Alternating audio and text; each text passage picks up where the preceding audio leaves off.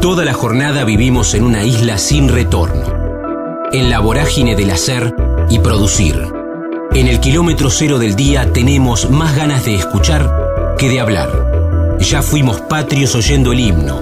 Ahora, animate a cruzar la frontera. Jorge Crivelli, Carna, Casualidad, Cable, Raúl Becerra, Rugby, Olmedo y Portales, Video Match, Radio y Familia. Estamos en la frontera, aquí en el aire de Radio Universidad, en AM 1390, hacia buena parte de la provincia de Buenos Aires. También estamos hacia todo el mundo a través de la web, en el www.radiouniversidad.unlp.edu.ar, porque sentimos la radio. Qué placer saludarlo y qué placer también ir hablando con los artistas que tienen para presentar algún espectáculo, de la manera que hoy se puede, vía streaming. Faltan algunas semanas todavía, pero quiero saludarlo a Jorge Crivelli, nosotros lo conocemos más como Carna, pero le decimos así, o le preguntamos quién le dice Jorge y quién le dice Carna. Jorge querido, ¿cómo estás? Damián en Radio Universidad, un gusto. ¿Qué tal? ¿Cómo te va? Buenas tardes, buenas tardes, buenas noches, buenos días, depende de donde nos escuchen. Muy bien, sí, claro, siempre depende. Hoy, hoy con el tema de la radio por internet es en cualquier lugar del mundo, está bien, está bueno que. ¿Cómo, cómo? No, que es verdad lo que decís, buena, buenos días o buenas tardes, buenas noches, dependiendo de qué lugar del mundo escuches la radio hoy. Claro, pero hoy por hoy la radio, obviamente, es, este, bueno, vos tendrás amigos a los cuales le contarás, mira, estoy con la radio, estoy haciendo tal programa, y hoy la gente se puede meter por internet en cualquier parte del mundo y escuchar todo tipo de radio. ¿Entendés? Hoy la gente que vos estás en tu lugar, en la provincia de Buenos Aires, y capaz que te, te, te escuchan en Japón en este momento. Mm, sí, sin duda. Jorge, ¿quién, ¿quién te dice? ¿La familia te dice Jorge o, definitivamente el Carna ha ocupado, no sé, el 70, el 80% de, de los que te nombran? ¿Cómo es? No, no, incluyendo la familia creo que el 80% de la, de la gente me dice Carna y un 20% este, que eh, en los bancos donde tengo que ir a pagar me dicen por Jorge, Jorge Crivelli me dicen con nombre y apellido, este, pero el resto de la gente me dice Carna, la, mayoría, este, salvo mi mamá y mi y Tinelli, este, la mayoría me dicen Carna. Qué bien, bueno, y, y vos ya a esta altura ni te lo preguntás, pero pero el Jorge quedó, bueno, y aparte nombraste, ¿tu vieja y Tinelli solamente te dicen Jorge? Sí, sí, sí, muy poco me dicen Jorge. Qué bárbaro, qué bárbaro. Bueno, te voy a decir Carna entonces, porque te sentís más cómodo con el Carna que con el Jorge. Sí, y bueno, igualmente estamos en la radio y la gente se engancha un poquito más tarde. Dice, ¿con quién está hablando? ¿Jorge que Formento? ¿Jorge que La Nata? igual, igual también, ¿eh? igual Carna, tenés una voz bien identificable, ¿no? Más allá de, de, todo el recorrido televisivo, tenés una voz identificable. Yo creo que sí.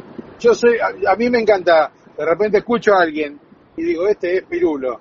Y lo saco enseguida, ¿entendés? Yo creo que en mi caso también pasaría lo mismo, como que se identifica enseguida mi, mi tono de voz. Bueno, ahora, ahora vamos a hablar del, del 7 de noviembre para que nos cuentes de este streaming que se viene. Pero antes, como comenzaste con la radio y como estamos en un año muy particular, porque en este 2020 se cumplieron los primeros 100 años de la radiofonía argentina, se lo consulto a, todos, Carna, a los actores, a los músicos. ¿Qué relación históricamente has tenido con este medio, con la radio, ya que hablabas de las voces? No, bueno, a, a ver, eh, creo que la radio fue en mi infancia fue muy importante por el hecho de que, a ver, yo eh, soy un, amo a mis padres profundamente, mi papá ya no está, eh, pero cuando yo me levantaba, me, me acuerdo me levantaba seis, seis y media, siete menos cuarto para ir al colegio, mi papá eh, escuchaba mucho a la REA, viste, a la mañana. Entonces, este, se escuchaba la REA y yo era como era mi despertador eso, ¿me entendés? Y me acuerdo que ya, ya como artista, trabajando en Videomatch, estando en Telefe, un día me invitan al programa de la REA. Y voy, y cuando voy me hacen esperar un cachito, me dice, sentate acá dentro del estudio, ya estamos con vos. Bueno, y yo los escuchaba y los veía, y automáticamente me caían las lágrimas, ¿entendés? O sea, eran todas esas personas que yo tenía en un parlante en mi casa estaban ahí, todas. Y entonces la REA me vio y me dice, ¿estás bien? Sí, sí, mejor imposible, le digo. Mejor imposible. Me, reencontraba con, con esas voces que, esas voces que, que me hacían levantar todas las mañanas para ir al colegio. Y después, eh, nada, la radio creo que ha sido es maravillosa, tiene, tiene, un, tiene una, eh, los que los que saben jugar a la radio, este, conductores, este, actores, musicalizadores, toda la técnica, que logran crear un, un, clima para, para el oyente y, y, ese oyente se queda este, hipnotizado por un parlante, es maravilloso. O sea, yo recuerdo, no sé, a Minguito, eh, eh, no sé, a, a, a Mario Sánchez, mm. a la Andricina, gente que, que de repente con un cuento, al doctor Porredón Arenales, que era un personaje maravilloso que tenía la radio, que era un tipo que te transportaba a donde él quería, ¿entendés? Como a la Andricina, viste que con un cuento de la Andricina, él te transporta a un lugar increíble. Bueno, eso es, eso es lo que hace la radio, ¿entendés? Transportar a la gente a lugares maravillosos. Qué maravilla, qué maravilla, Carna, que, lo digas así. ¿Y vos en tu frondoso recorrido en el mundo artístico alguna vez hiciste algo de este lado, hablándole al fierrito? Sí, hice mucho, mucho eh, mucha radio en verano, este, en Mar del Plata, en Pinamar, este, y después hice Radio del Plata acá en Buenos Aires, con Feudale. Ahora estoy haciendo con Diego Pérez de 3 a 6 de la tarde, estamos en el 89.5, una radio nueva. Este, hacemos un programa todos los, todos los días. Y, pero sí me encanta la radio. La radio es algo que me fascina. Qué maravilla. Qué maravilla.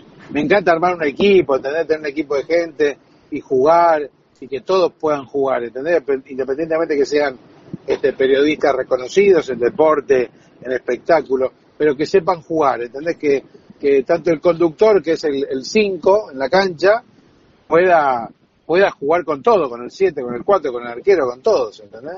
Mm. La, radio tiene esto de, más autenticidad, ¿no? Al, poner eh, al servicio la voz y esto del equipo, ¿no? De poder reírse un poco más, eh, más allá de, tu recorrido, que mayoritariamente tiene que ver con el humor, y, que en la tele nos, nos hace reír muchísimo, pero en la radio tiene como un plus, Carna la radio tiene como un plus. A mí, yo te juro, a mí, esto que te decía de lo de la REA todas las mañanas, y, cuando un día me acuerdo que me fui a la casa, fui a almorzar a la casa de una tía mía un domingo, y me iba, iba con el auto, y me acuerdo que yo no estaba en tele en ese momento, y yo me acuerdo que iba en el auto y Fantino, yo soy fanático de Boca, Fantino relataba Boca en su momento. Después de Caldiero. Después de Caldiero, claro, viene, viene Fantino. Entonces este Caldiero, otro monstruo, otro genio, pero, pusiste, la verdad, un maestro. Este Caldiero también tenía esa particularidad que te transportaba, te, te, metía en la cancha. Este, y, me acuerdo que iba en el auto y Alejandro Fantino empezaba a relatar lo que pasaba con tanta pasión y todavía no había, no había arrancado el partido. Hmm. Y yo en un momento pegué el volantazo, se van a la miércoles, le digo, y agarré y me fui a la cancha jugaba en la cancha de Huracán, Boca con Huracán, y pegué el volantazo y me fui a la cancha. Y le estacioné el auto en cualquier lugar, pero era tanta la desesperación, me había metido tanto en la cancha Fantino, que quería ir, quería ver eso, ¿entendés? Qué maravilla, este, estás contando con la radio, lo que te generó la radio, es impresionante. Bueno, yo, yo no sé si escuchaste un comp, hay un compact de músicos uruguayos, que no me acuerdo exactamente el grupo cuál es, que en, un, en, un, en uno de los temas el cantante dice, este, si, eh, lo dice el relator. No, dice, este, eh, estoy ahí, ya sé que no, La, de Tabaré Cardoso. Exactamente. estoy, estoy ahí. O sea, la frase es, estoy ahí. ¿Entendés? Porque lo dice el relator. El relator lo está diciendo. Entonces yo estoy ahí, lo estoy viendo. Eso es lo que, lo que logra la radio. Que vos estés ahí. Qué maravilla, qué maravilla. Qué bueno aparte encontrar, porque reitero, Carna, ¿eh? cuando hablamos con ustedes, con los actores, con los músicos, eh, la radio es parte de un gen argentino, es inevitable, es, indivisible porque Argentina ha sido pionera y, aunque, aunque algunos tengan menos años, todo, la radio siempre está encendida, siempre está, y ahora en otro formato, lo que vos marcabas, puede ser por internet o de la manera que sea, pero la radio siempre está. Y es que, que el que se va el que se va a vivir a otro lado, eh, la radio para nosotros, para los argentinos, es muy fuerte. Tiene mucha historia.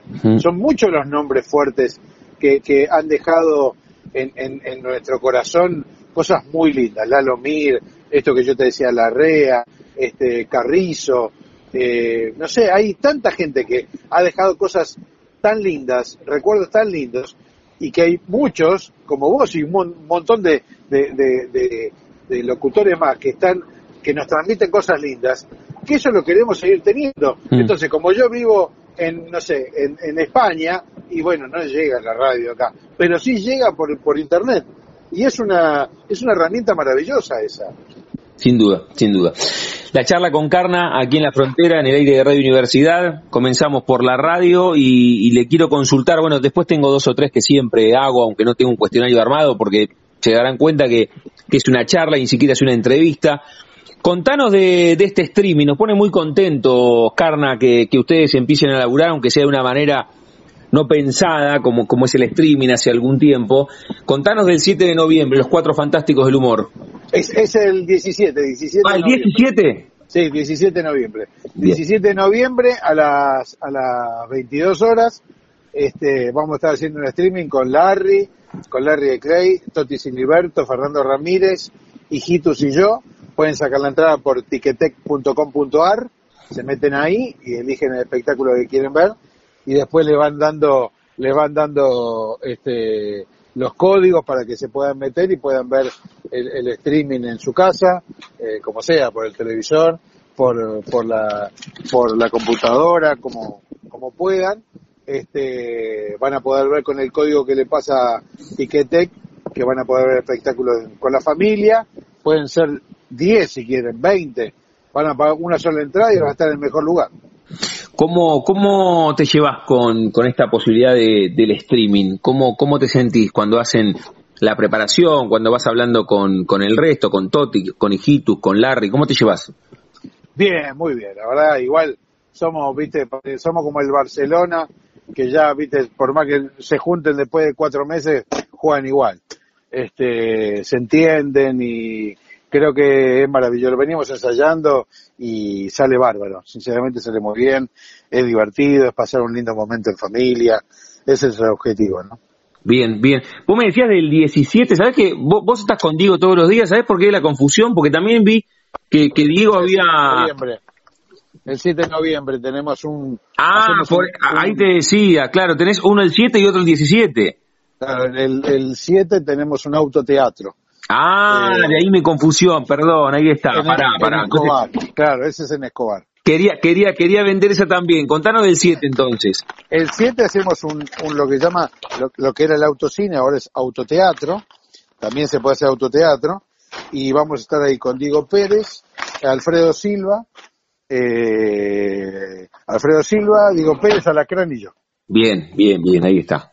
Con un espectáculo muy lindo, así que también lo estamos preparando eh, ya, no lo hicimos, ya nos están llamando de otros, de otros lugares que están armando también autoteatros para, para, para que vayamos. Así que estamos muy contentos. Está bueno refugiarse también, Carna, pienso, por supuesto, en los formatos que la pandemia permita, pero lo que decías también vos recién, ¿no? Refugiarse con, con los tipos que venís tirando paredes hace años, que sabés que si te caes, salen al rescate, como Cabral de San Martín, así.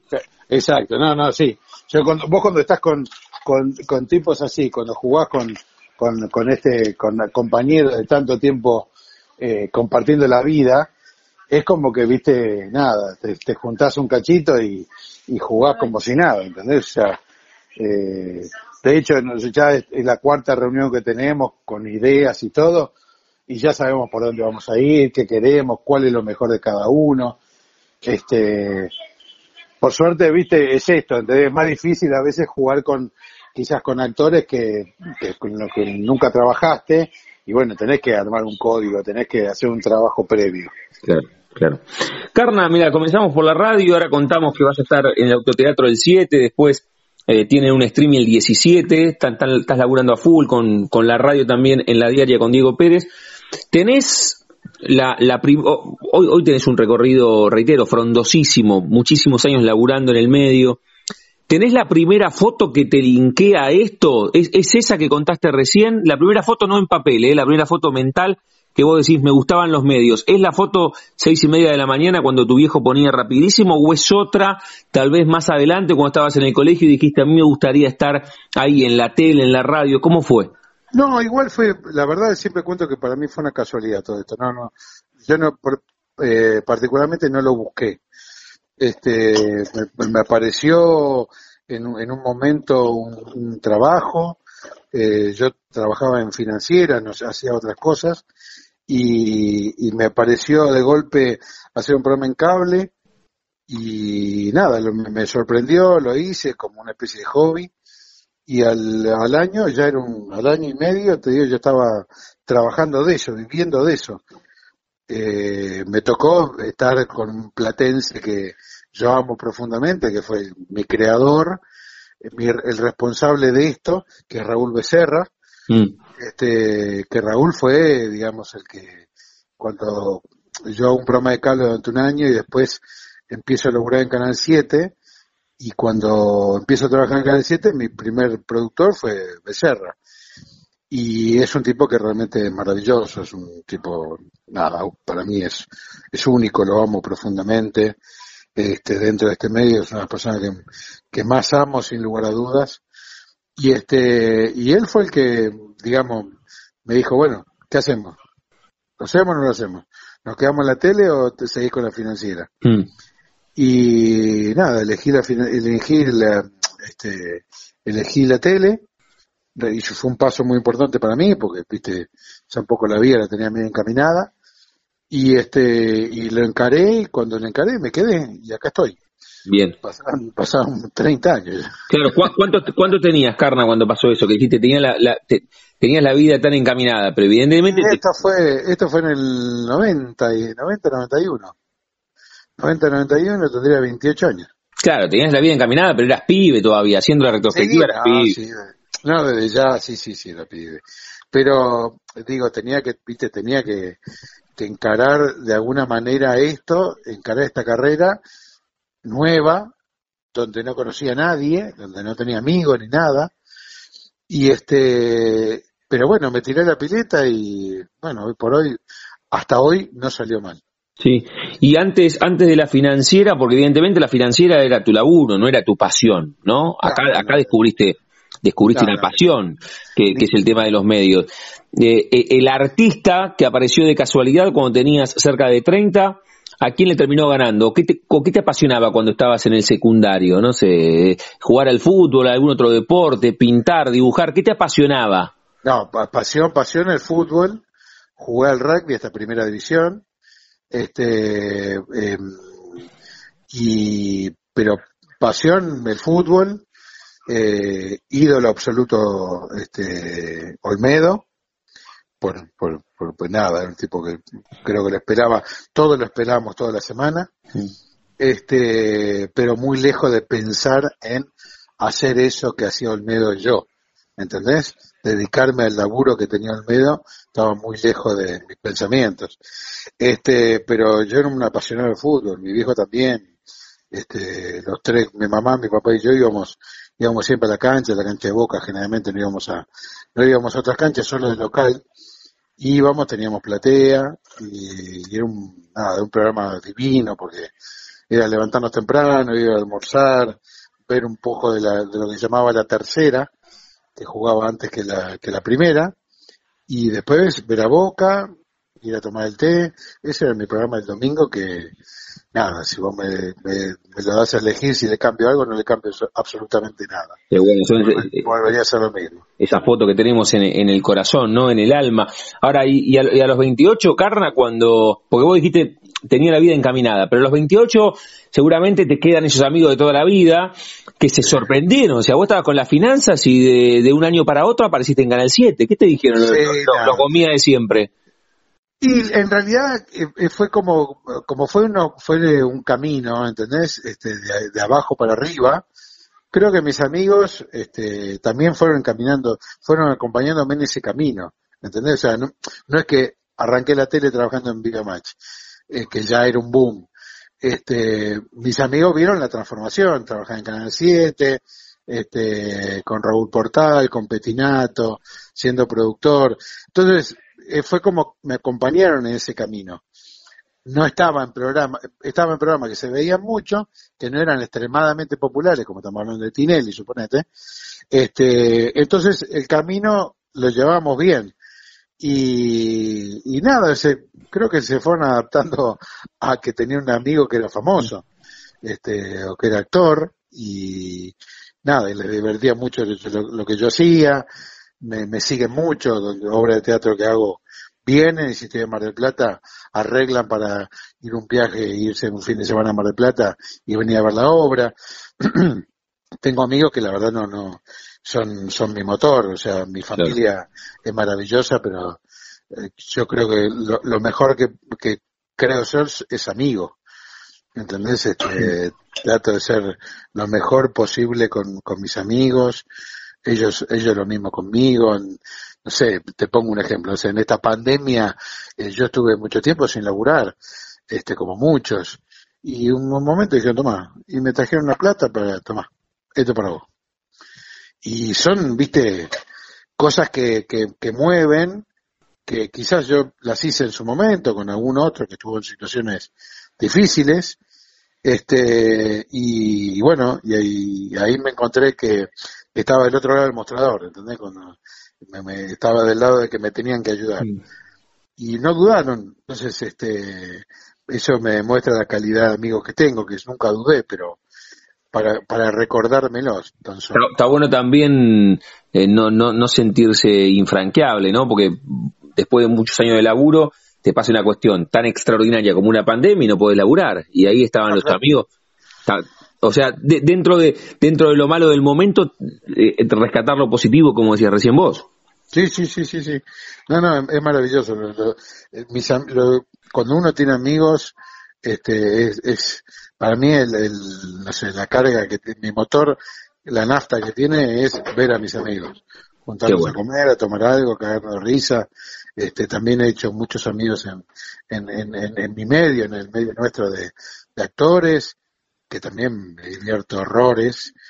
Este, y son dos grupos diferentes, pero que, que me dan mucha alegría, la verdad me dan mucha alegría. Me queda la última, Carna, pero antes de la última, eh, una más, ¿no? Porque hoy, hoy estás con Diego en la radio, ahora vas a repasar que, que el 7 están en un autoteatro y el 17 tenés un streaming para que la gente pueda, pueda engancharse, hoy, hoy es la manera, ¿no? que nos sigan ahí en, Carna OK, en Instagram, pueden seguir a mi mujer, que es la que me está, me está, me está parando la olla, es ella, Claudia Ares OK, que está presentando unas bebidas nutricionales peruanas, entonces bueno, en la que trabaja en casa desde ya hace tres años, pero ahora a full con esta pandemia, y es la que, la Claudita es la que me genera, hoy nos genera más ingresos en casa, poder pagar las cosas. Literalmente, para la olla, porque tiene que ver con la, con la comida, Carna. Exactamente, cocino yo, pero para la olla. Qué bien, qué bien. no, no, te iba, te iba a hacer, eh, te, le hicieron 350 mil veces la pregunta, pero como, como estamos, esto de porque te vi en el teatro también tanta admiración Olmedo y, estar ahí con Martín, ¿no? En, algún momento debes haber volado y, era el negro Olmedo. Sí, sí, sí, sí, volamos. Todo. La verdad, era volar toda la noche, ver esa situación de estar haciendo esa obra con Martín en el Astral, donde teníamos el teatro siempre lleno. Eh, fue, la verdad, un momento de gloria, un momento de gloria. Haber pasado por, por, por esa situación de, de, experimentar eso con, con, Martín, de verlo Almedo, de yo verme como Portales, después como Porcel. Sinceramente fueron esos momentos divinos. No, no, creo que fue un premio en la vida que no, no lo esperaba. Carna, ¿y, y esperás algún papel puntual? ¿No? Porque los, los humoristas van quedando siempre justamente del lado del humor y está muy bien porque... no, vos sabés que yo creo que el papel fue el que me dieron como haciendo portales bien. y haciendo porcel. O sea, hoy disfruto mucho la vida, pero yo no sé qué espera de la vida. Nada, poder ver, seguir viendo a mi hijo crecer, este, acompañé esta carrera dejando absolutamente todo, como lo hacemos todo lo que estamos en este medio. Tratamos de dejar lo, mejor en, lo que hacemos. Y, pero en base a tu pregunta, creo que el premio fue el, el, de, el de Portales y de Porcel, sin lugar a dudas. Vea que estoy orgullosísimo de todo lo que hice, ¿eh? todo, absolutamente todo, eh, desde fracasos hasta hasta cosas lindas y son mucho, por suerte son mucho más las cosas lindas que, que las cosas que quizás no salieron tan bien. pero la vez que hicimos lo de Portales y lo de Porcel y Martín como Olmedo, yo creo que no tiene precio. No, no, no, no sé qué me pueden dar en la vida, este, porque nos sentimos cómodos, ¿entendés? Si vos decís, ¿qué, qué te gustaría laburar con, con De Niro? Mm. Pero, pero sería incómodo porque yo no sé tan bien inglés, entonces ya sería un problema para mí. ¿Entendés? Ya estaría, ya estaría incómodo. En esto me sentía muy cómodo, extremadamente cómodo. Martín me hizo sentir cómodo, mis compañeros del teatro, teníamos 10 músicos en escena, tres coristas, un teatro del carajo, 1.300 personas en las funciones, Manuel Wirtz, este, Adriana Broski. No le podía pedir más nada en la vida. ¿Entendés? digamos, en lo que a mí me gusta en, lo actoral. ¿Entendés? Laburé con Nada, no sé. Eh, conocí a Becerra, que para, para mí, con lo que yo te decía al principio, Becerra para mí es absolutamente todo. Este, entonces no sé qué puede pasar, ya lo que venga es una sorpresa, inesperada. Y está bueno que, que, lo guardes, que lo guardes así. Sí, yo siempre voy a estar abriendo la puerta para quien viene, ¿eh? Sí, sí, claro, porque apuntaba este, a, este lugar que tal vez esperabas, no sé, otro tipo de papel. Mañana actuar en el San Martín y te dije, che. Eh". pero, lo, de, lo de Portales, yo no lo esperaba. Claro. Y un día me suena el teléfono estando en Córdoba haciendo temporada, estábamos con mi mujer y llama Mariano Olmedo, el hijo, el hijo, uno de los hijos de Olmedo.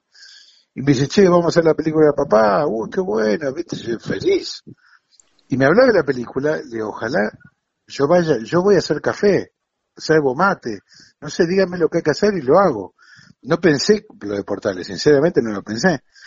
Entonces me dice, che, mira, voy a hacer la película de papá, este, estoy haciendo casting para, para, mm, para los distintos Olmedos, porque iba a ser un Olmedo joven, un adolescente, eh, y después el Olmedo que conocimos todos, que lo hacía Martín Bossi, y me dice, mira, eh, y el, el papel de Portales quiero que lo hagas vos y no, y no haces casting, sos vos. Claro. Si vos lo aceptás, sos vos. Y me quedé. Helado. en esto que estábamos hablando, era abrir la puerta, ¿entendés? Abrir la puerta y me dijo, vas a hacer de portales. ¿Eh? Nada, corté con él y con mi mujer nos pusimos a llorar. Y yo en un momento jodiendo le digo, ojalá que no me pidan mucho. qué maravilla, qué ojalá que no me pidan mucho, qué maravilla. claro. Qué maravilla. Eh, porque si el tipo me decía, mira, vos podés poner 10 mil pesos por mes, déjame ver, sí, creo que sí. lo hubiese puesto, seguramente lo hubiese puesto. Qué maravilla, aparte habla de esa cuestión de que ahí te pone en el lugar de, admirador, ¿no? Eso me dice maravilloso. Pero absoluto. O sea, al, del negro lo amo. Y por Portales eh, era una admiración tan grande.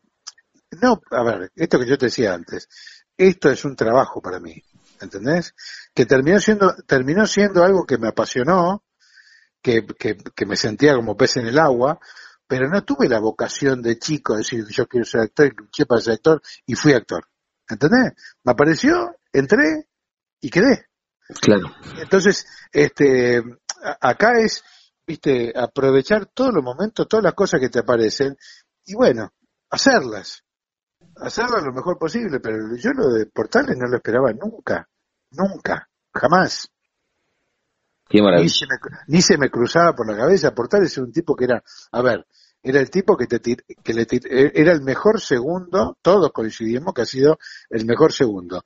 Que si no lo tenía eh, Porta, eh, Olmedo Portales, no sé si Olmedo hubiese sido tan grande. No, era el pase, era el pase de Gago a Messi. Exactamente. Exactamente. ¿Entendés? Quizás el día de mañana eh, analicemos bien todo y sea el, el negro sea Suárez y Messi sea Portales. Mm, mm. ¿Entendés? Que es el que pone la pelota. El otro es el gol. ¿Entendés? Yo me acuerdo cuando Martín Bussi me decía, tiralo mucho, fíjate, fíjate esto, fíjate. Vi un sketch que en un momento Portales, en Álvarez y Borges, se ofende por una cosa que le dice, ¿sabe qué? Me voy. Y cuando, se da vuelta y amaga irse, el otro lo abraza y con una sinceridad extrema, pero era Olmedo, ya no era, este, no era Borges, sino era Olmedo, decía, no se vaya. Sería un monólogo tan aburrido. No, sin duda, sin duda. ese, sketch es maravilloso, ese, sketch es maravilloso. Fue, fue el último sketch, digamos. Fue el último sketch que nosotros nos acordamos. O sea, amigo, ese sketch Olmedo te, te, paseo por, por millones, de los cuales yo me moría con Eddie Pequeñino haciendo el, el, el, el, trabajador, Eddie Pequeñino italiano, y él hacía como asistente, el, el, que arreglaba las cosas, era maravilloso. Había cosas que eran increíbles, pero pero Olmedo jugó mucho más con Portales que con cualquier otro. ¿Entendés? En Porcel y Olmedo el, el, el, el chistoso era Porcel. Qué bien. aparte, aparte cómo lo contás, por eso decís que porque porque se not, porque te brota la pasión y la admiración, es maravilloso. No, mucho, mucho, mucho. Hablo, hablo del medio y si me engancho me emociona. Qué bueno, qué bueno. Y, qué bueno que lo hayas podido hacer. Carna, eh, lo, decía recién, agradecer, agradecerte por, por este rato, ya vamos a vender de nuevo lo del 7 y lo del 17, pero siempre jugamos con, con el nombre de nuestro ciclo y es la última pregunta. A todos les consulto si tienen un momento frontera en sus vidas, que no se refiere a un lugar geográfico, sino un momento rupturista, bisagra, decisivo, que puede ser personal o profesional. ¿Qué sé yo? Ahí a los 28, cuando te apareció la chance de volcarte a la, a la televisión y apareció el programa por cable, o haber sido padre que recién contaste, o eh, portales y porcel, o esta pandemia y, y tus amigos dándote una mano. ¿Podés elegir uno solo o es difícil? ¿Qué cosa? Si es. El momento frontera. ¿Qué momento elegís? Eh, no, yo creo que el momento frontera fue cuando fui papá. Me parece. Y ese momento personal, claro, porque ese, ese momento reúne todo, ¿no? Ese momento reúne todo y es como que, viste, a partir de ese momento eh, te empoderás en, de otra manera, ¿entendés? Ya, ya tenés que defender la vida de tu hijo y de tu mujer y creo que a partir de ese momento eh, no sos, dejás de ser soldado, ¿entendés? Ya sos, ya sos capitán y le da para adelante. Me parece que, me parece que cuando fui papá. Muy bien, muy bien, una, una gran respuesta. Vendemos, vendemos antes del final lo del 7 y lo del 11. El 7, autoteatro, ¿dónde, Carna? El, autoteatro en Escobar. Vamos a estar en Escobar con Diego Pérez, síganos en las redes, vamos a confirmarle el horario y todo, pero va a ser el 7 de noviembre en Escobar en el autoteatro. Y después, para el streaming, el streaming que ya lo van a poder ver en cualquier parte del mundo, este es más, fácil, digamos, para ver, es el 17 de octubre, ahora próximo 17 de octubre, 22 horas, se meten en Ticketek, este, y ahí eligen el espectáculo, lo compran y después le mandan el código para que ustedes lo puedan ver en su casa, este, en primera fila con su familia. Qué bueno, qué bueno. Carna, gracias por, por este rato, eh, por, por abrirte, por contar un, un rato el recorrido de tu vida, tanto personal como profesional. Te mando un abrazo enorme. Un abrazo grande. Chau, chau. La frontera, el refugio de los que se animan a cruzar. Rolando Goldsman, Casa Musical, Charango, Documental, Libro Cultural, Estudiantes, Bilardista, Premio Nobel de Pérez Esquivel. Estamos en la frontera, aquí en el aire de Radio Universidad, en AM 1390, hacia buena parte de la provincia de Buenos Aires y también estamos hacia todo el mundo a través de la web en el www.radiouniversidad.unlp.edu.ar porque sentimos la radio. Quiero saludarlo, primero agradecerles siempre a los amigos de SICUS que, que nos mandan algunos títulos y en este caso gestión cultural o política cultural de Rolando Goldsman, aportes posibles hacia la construcción del trabajo en el terreno de la cultura. Así que saludarlo a Rolando. Por supuesto, el disparador es este libro que tengo entre mis manos, pero después para saber su recorrido en cuanto a la escritura. Rolando, ¿cómo va? Damián en Radio Universidad, un gusto. Hola, Damián. El gusto es mío, ¿eh? gracias por, por el llamado y por el interés en charlar sobre, sobre el libro. ¿Qué te, sigue generando, Rolando, que, que, alguien que no conoces tenga y te avise eh, mediante una charla telefónica que tiene lo que vos escribiste en, en sus manos, ¿no? Un, libro con su tapa, con su diseño, con, con tu pluma. ¿Qué te genera? Eh, bueno, eh, en primer lugar, eh, nada, que uno va cubriendo las expectativas con, con que fue eh, pensado, ideado, creado, escrito, editado el, libro, que es, bueno, que llegue a las manos de alguien que pueda interesarse por, por, por bueno, por estas ideas que están plasmadas allí, ¿no? Este es un, un buen primer paso. Luego a veces se generan debates alrededor del mismo y o, o el interés, como, como es tu caso, y la posibilidad a través tuyo y de la radio de, compartir algunas ideas con, con los oyentes. Bien, bien, sí, sí, sí, por supuesto. Y, y contanos, contanos puntualmente, sí, sin, como decimos ahora, sí, sin spoilearlo, pero contanos de qué va este libro que, que editaste a través de SICUS, gestión cultural o política cultural. Me río porque no, no, no hay forma de spoilearlo porque no es una novela que, o sea, no, no es el mayordomo, digamos, el asesino al final, así que no, no hay problema. Este, a ver, hay eh, como distintas partes, ¿no? Una primera eh, parte del libro que, que plantea desde lo teórico, digamos, conceptos o, eh, en relación a, la cultura, en relación a, ciertas definiciones, en relación al, lenguaje, que, eh, que en algunas oportunidades aparece como desideologizado y bueno, ahí planteamos que eso en algún sentido no existe. Eh, por eso, por ejemplo, desde el título, lo de gestión cultural o política cultural, ahí lo que intentamos es poner en debate eh, esto más allá, abro un paréntesis, ¿no? De, la enorme bibliografía que hay, carreras de grado, de posgrado, en relación a la gestión cultural, cierro paréntesis, creo que no es eh, ingenuo la, la, decisión de, de, poner esos nombres, porque lo de gestión o administración muchas veces remite a algo casi empresarial o algo eh, eh, digamos, aséptico en cuanto a la ideología. Y, y bueno, como decía recién, yo creo que, que, no es así, ¿no?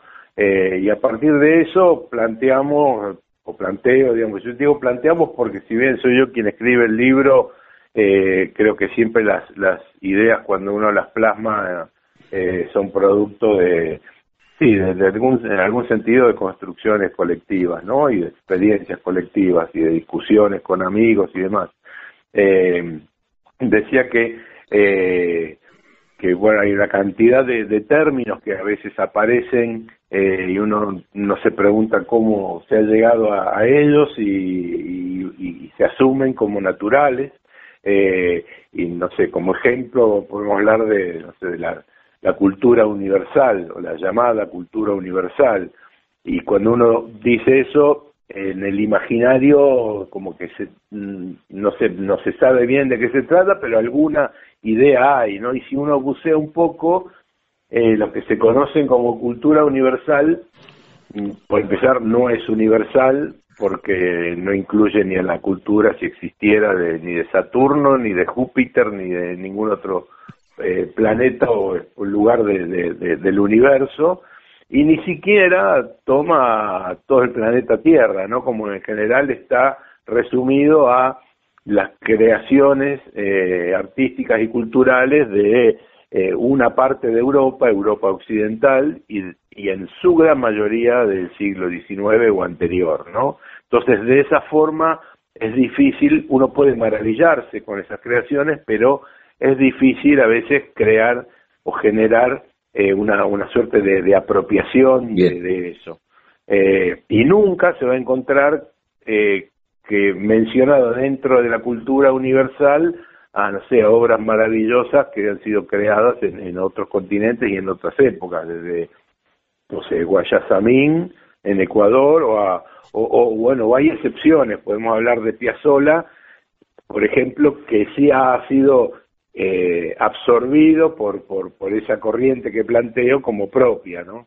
Bien. Entonces, eh, bueno, a partir de ahí hay una cantidad de, de, cuestiones en el lenguaje que, que, planteo en una primera parte de, del libro. Bien, bien. Estamos hablando con Rolando Goldsman aquí en, en la frontera, que bueno, el disparador es que sacó por SICUS, gestión cultural o política cultural. ¿Cómo, hacen para buscarlo, Rolando? ¿A través de SICUS? ¿Te lo pueden pedir a vos en redes? ¿Cómo, cómo... Eh, sí, en ambas formas. A través de SICUS o a mí, a través de un sitio mío con mi nombre, rolandogoldman.com.ar. Este, ¿Manejas redes también? ¿En redes también?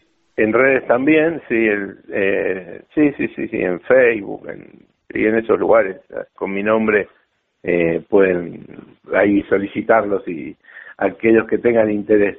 Este, y, y quería comentarte que, bueno, luego hay eh, una suerte de, narración con la idea de, compartir experiencias de eh, determinados programas que, que han sido creados hace eh, un poco más de 15 años dentro del ámbito del Ministerio de Cultura de la Nación, en aquel momento de la Secretaría de Cultura, eh, y son experiencias concretas que, que tuvieron lugar en, a lo largo de todo el país, eh, en, su mayoría con un fuerte contenido, además de federal, eh, muy popular, ¿no? Desde eh, la creación de orquestas infantiles y juveniles, desde este, experiencia de teatro en fábricas o música en fábricas, trabajo en cárceles y demás. Genial, genial, está bueno, está bueno que hiciste el recorrido del libro y además que, escribís, a eso quería llegar, eh, escribís desde, desde la pluma de un artista, además. O sea, hablas de cultura desde la pluma de un artista, Rolando, porque tu, tu vida está con, con un profundo recorrido a través de la música, ¿verdad? Sí, sí, sí, soy músico, soy, mi instrumento es el charango, y me defino como, como tal, pero bueno, eso no, no quita que uno pueda tener experiencia y desarrollar ideas en otro campo de, la cultura. También tuve la oportunidad de meterme con, con el cine, ¿no? De, de, atrevido y apasionado con algunas ideas. Este, hace unos años eh, hicimos una primera experiencia eh, para mí, con, con, un querido amigo, con Julián Troxberg, eh, codirigimos una película que hicimos junto con el, el gran Osvaldo Bayer. Mirá vos, qué bueno la, sobre la, la vida de, de, un personaje entrañable, Simón Radovisky, eh, que fue un, anarquista que, que llegó a Argentina en los primeros años del siglo pasado y bueno, fue se convirtió en un personaje célebre para, para el anarquismo en Argentina y fue de Argentina también, este, porque bueno, eh, lo signó a él el, hecho de, de, de, eh, de haber ajusticiado a quien era el jefe de la policía Ramón Falcón, ¿no? Luego de una feroz represión encabezada por encabezada por por el propio Falcón. sí. No, no, este a ver, cuando te decía que escribiste este libro por SICUS, Gestión Cultural o Política Cultural, desde la, la sensibilidad de un músico, todo lo contrario, para mí le da un plus, no, no, no, no porque eso te encorsete, o, o, esto que decís del cine, me parece que, que todas las ramas del arte suman desde, desde ese lugar para poder haber tenido una mejor escritura aún, ¿eh? Bueno, no, eh, sí, no, no, no lo tomé como que lo planteas para como en, encorsetamiento mío, pero, pero sí, digamos, el, el, charango y la música han sido un motor para mí, digamos, como un vehículo para, para poder acercarme a una cantidad de experiencias vinculadas con, con la política cultural, ¿no? Bien, bien. Este, por eso, bueno, también en el, a ver, el, el libro no, no supone un recorrido de, de digamos, de, experiencias eh, maravillosas y exitosas, sino que intentamos plasmar allí las dificultades también que aparecen a veces, las dudas, las inquietudes, las, este, las diversas discusiones que puede haber en torno a, a, las decisiones que se toman dentro de la política en general, en particular en el libro hablamos de la política cultural. Bien, bien.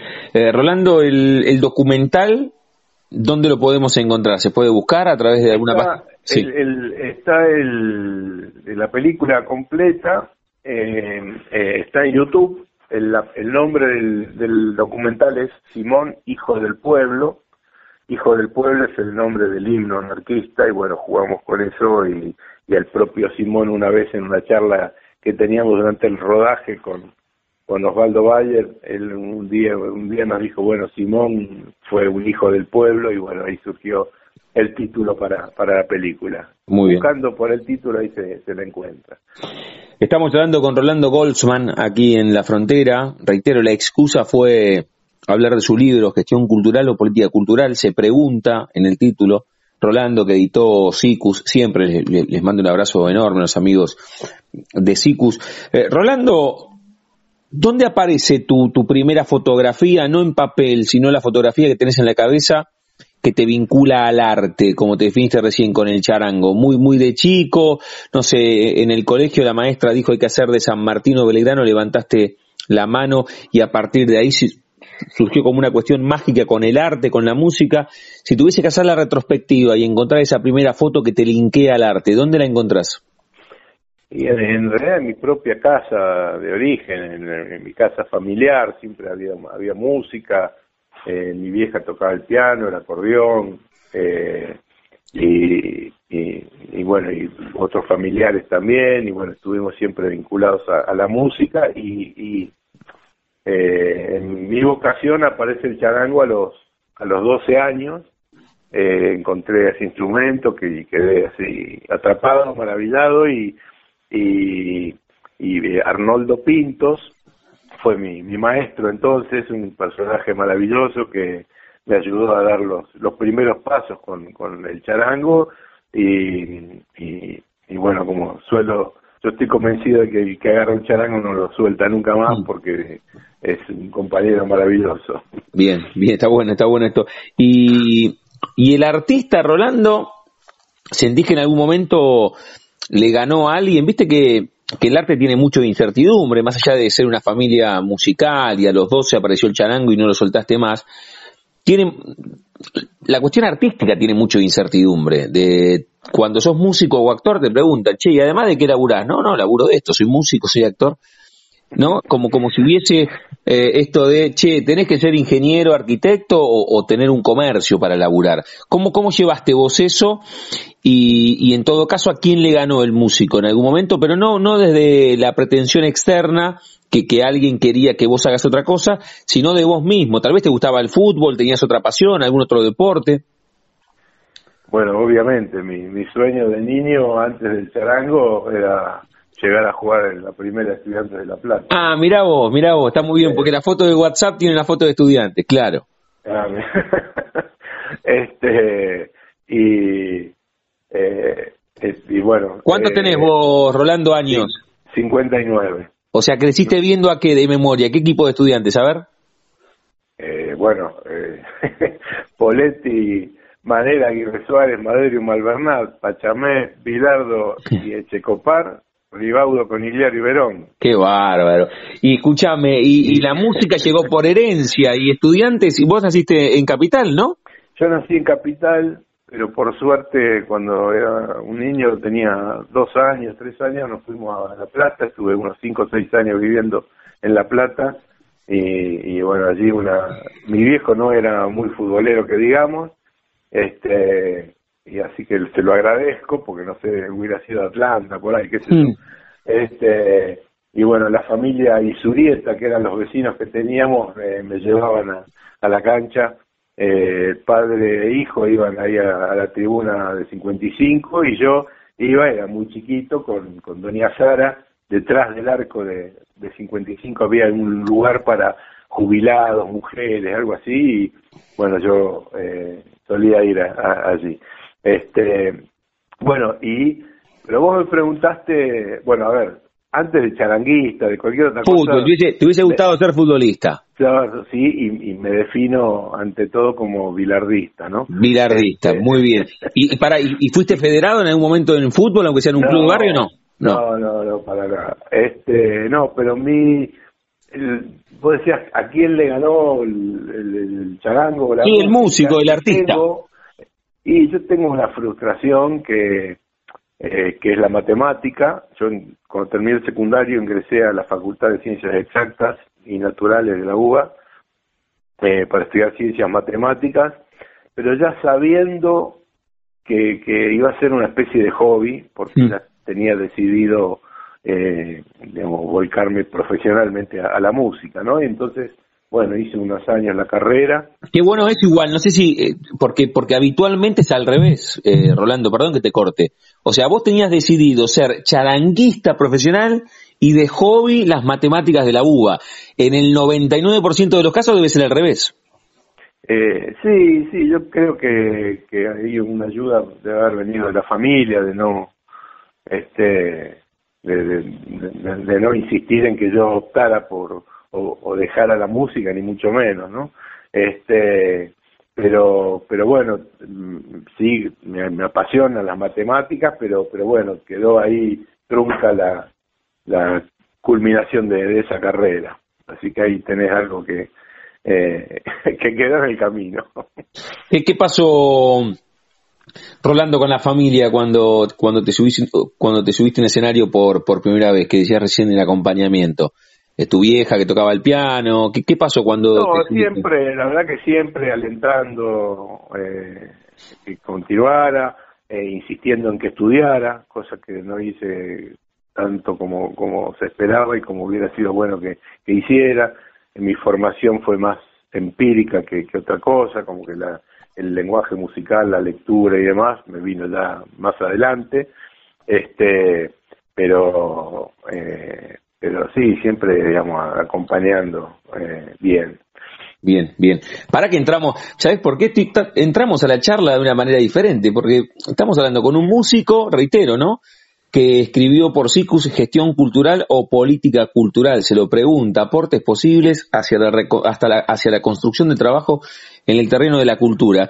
Pero cuando hablamos con músicos, ya para que lo pienses, me, me gustaría que, que, nos, que nos indiques alguna canción que encontremos en YouTube para cerrar esta charla. Porque cada vez que hablamos con músicos les pedimos una canción, aunque la excusa fue charlar por tu libro. ¿Qué te parece, Rolando? Sí, como un músico de cu- cualquiera que se me ocurra. No, no, te tenemos que escuchar, ah, tiene que ser tuya, tiene que ser... Ah, no, ah, bueno, claro. Bueno, bueno, cómo No. no. Sí, bueno, a ver, eh, en, en todos estos años, la verdad que he compartido música con, con muchísimos artistas, colegas, gente muy querida, eh, y entre todos ellos, hace ocho años y un poquito más, hemos formado con, con varios colegas la, la Orquesta Argentina de Charangos, somos 15 actualmente y, y la constituimos con charangos de distintos tamaños, así como una orquesta clásica de cuerdas, tiene violines, violas, violonchelos y contrabajos, son todos instrumentos de cuerda de, de distintos tamaños, por lo tanto de diversos registros, más graves o más agudos. Bueno, con el charango sucede algo similar, eh, hay, hay distintos tamaños de, instrumentos y bueno, con todos ellos conformamos esta Orquesta Argentina de Charangos. Y bueno, hay, eh, hay algunos temas que, que aparecen en las redes o en Spotify también. Y, Ahora, ahora te voy a pedir que eh, de, de todos esos eh, elijas uno para cerrar, ¿eh? Para, para- para cerrar que, que elijas uno, pero, pero antes viene la última pregunta con Rolando Goldsman, estamos charlando. A Rolando lo escuchan, lo leen y lo miran, lo dijo recién, lo escuchan porque es charanguista y porque ahí contó todo lo que hace con la música. Lo leen con este libro que publicó en Sicus y lo miran en YouTube, Simón, Hijo del Pueblo, este documental. Y todo esto lo encuentran, bueno, el documental en YouTube, pero además tiene su página, www.rolandogoldsman.com.ar. Quedó ahí medio en el aire. Rolando, ¿usás Facebook solamente o también usás Instagram, Twitter? ¿Qué usás? Y ahí tengo eso, pero eh, sí, aparecen, hay cosas... No le, la, la verdad no le das pelota, ¿no? No, no te Eh, gusta no, mucho. No, no mucho. Claro. pero una para quien quiera buscar, Sí. es Goldman, no Goldsman, ¿eh? no hay una S ahí. No, eh, hay una L, Goldsman. Goldsman. L-D-M-A-N, eso sí. G-O-L-D-M-A-N. Ahí está. Ahí está, Claro. Rolando Goldsman. Muy bien. Ahí estamos. Bueno. Rolando, eh, lo, lo, lo marcábamos recién. Bueno, reitero las felicitaciones por, por el libro que tengo entre mis manos. Eh, en cuanto a libros, ¿este, este es tu ópera prima? Eh, bueno, en realidad, eh, de este tipo, así como ensayo, sí, yo Sí. tengo eh, un método de charango publicado hace varios años, ya va por la sexta edición. Del 2001, ¿no? Ahí, ahí lo veía en la Sí. solapa, sí. Sí, sí. Este, que también me, traído gratas sorpresas porque es un libro que solo eh, interesa a quienes van a estudiar charango, ¿no? Y, eh, uno a priori yo pensaba que iba a haber muy poco interés, pero bueno, uno va encontrando a, a miles de, de, colegas, de charanguistas, de estudiantes de charango y bueno, se han vendido más de 4.500 hasta ahora, que para lo que significa es una cifra muy muy grande y además. Este hay muchísimo más que mucha más gente que estudia charango sin mi libro, o sea que eso Sí. eh, da una pauta de, de, de la presencia que, que tiene el charango hoy en, en nuestra música, ¿no? Qué bien. La charla con Rolando Goldsman aquí en, en la frontera. Rolando, antes de escucharte con la música, que para que elijas una, una pieza, una canción, a todos les pregunto para cerrar la charla si tienen un momento frontera en sus vidas, que no se refiere a un lugar geográfico, sino un momento rupturista, bisagra, decisivo, que puede ser desde lo personal o desde lo profesional. Capaz que vos me decís, bueno, ahí a los 12, cuando apareció el charango en mi vida, sucedió algo mágico, o ahora haber sacado el libro, o, o este ensayo método de charango que, que va por la sexta edición, o la película, o, algo desde lo personal, o, ese, o esa formación de memoria que repasaste de estudiantes. ¿Tenés un momento frontera en tu vida? ¿Podés elegir uno por sobre, por sobre los que repasé recién? Eh, seguramente va a haber varios, pero ahora en este momento me viene a, a la memoria un día en que leo en el diario, en octubre de 1980, que le da el Premio Nobel de la Paz a un argentino, que era Adolfo Pérez Esquivel, y, eso me, me, me determinó, fue determinante para mí porque no sé cómo fue que me acerqué al, al poco tiempo a, a conocerlo y, y a partir de ahí comencé a, y muchas veces, muchas veces desde la música, pero bueno, a acompañar todo el movimiento de derechos humanos en la época de la dictadura, este, y, y eso creo que, que fue así determinante, fue un cambio muy muy fuerte, ¿no? Que en algún sentido me, me, me signó para de ahí en, a- en adelante y me, me acompaña en la actualidad también. Mirá vos, que, que, que tenías 19 años ahí. Tenía eh, 19 años, sí. Mirá que, mirá qué fotografía nos, nos regalaste ya acá al final. Rolando, agradecerte Y por sigo, este... Sí. sigo, sigo vinculado al día de hoy con Adolfo Pérez Esquivel, una persona maravillosa. Qué bárbaro, qué, qué, qué maravilla, sin duda, sin duda. Rolando, te, tenés para elegir la canción que cierra esta charla después de haber, eh, bueno, hablado sobre tu libro, sobre la peli. ¿Con qué canción cerramos? Bueno, yo te, te propongo dos y elegí la que más te guste. Eh, con la Orquesta Argentina de Charangos hay una versión de los dos carnavalitos más conocidos, el quebradeño y el humahuaqueño, y hemos grabado también eh, Libertango de, As- de Astor Piazzolla en versión para Orquesta de Charangos. Muy bien, perfecto. Bueno, con, con alguna vamos, con alguna vamos. Bien. Rolando, agradecerte por, por este rato, eh, por contarnos parte de tu recorrido, tanto personal como profesional. Te mando una... Ha sido muy grato para mí esta charla, eh, Damián, te agradezco yo, eh, que esté muy bien y un abrazo a los oyentes. Seguimos en contacto, dale. Chao, suerte, hasta luego,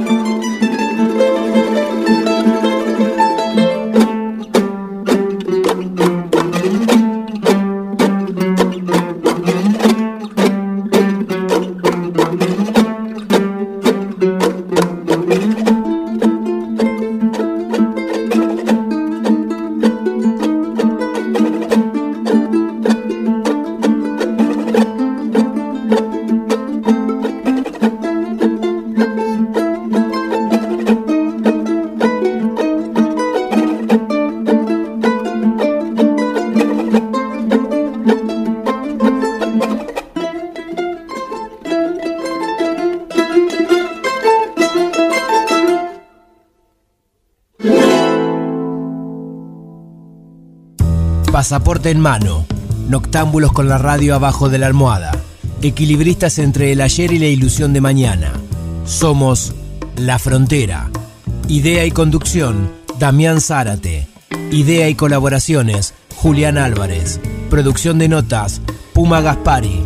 Edición y postproducción, Juan de Vega. Idea sonora, voz y edición, Diego Carrera. Voz artística, Pablo Dupuy.